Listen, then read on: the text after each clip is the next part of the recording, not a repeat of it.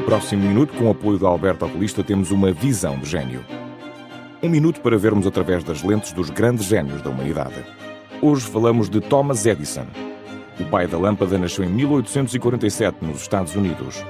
Cheio de espírito inventivo, este empresário começou a patentear invenções desde cedo.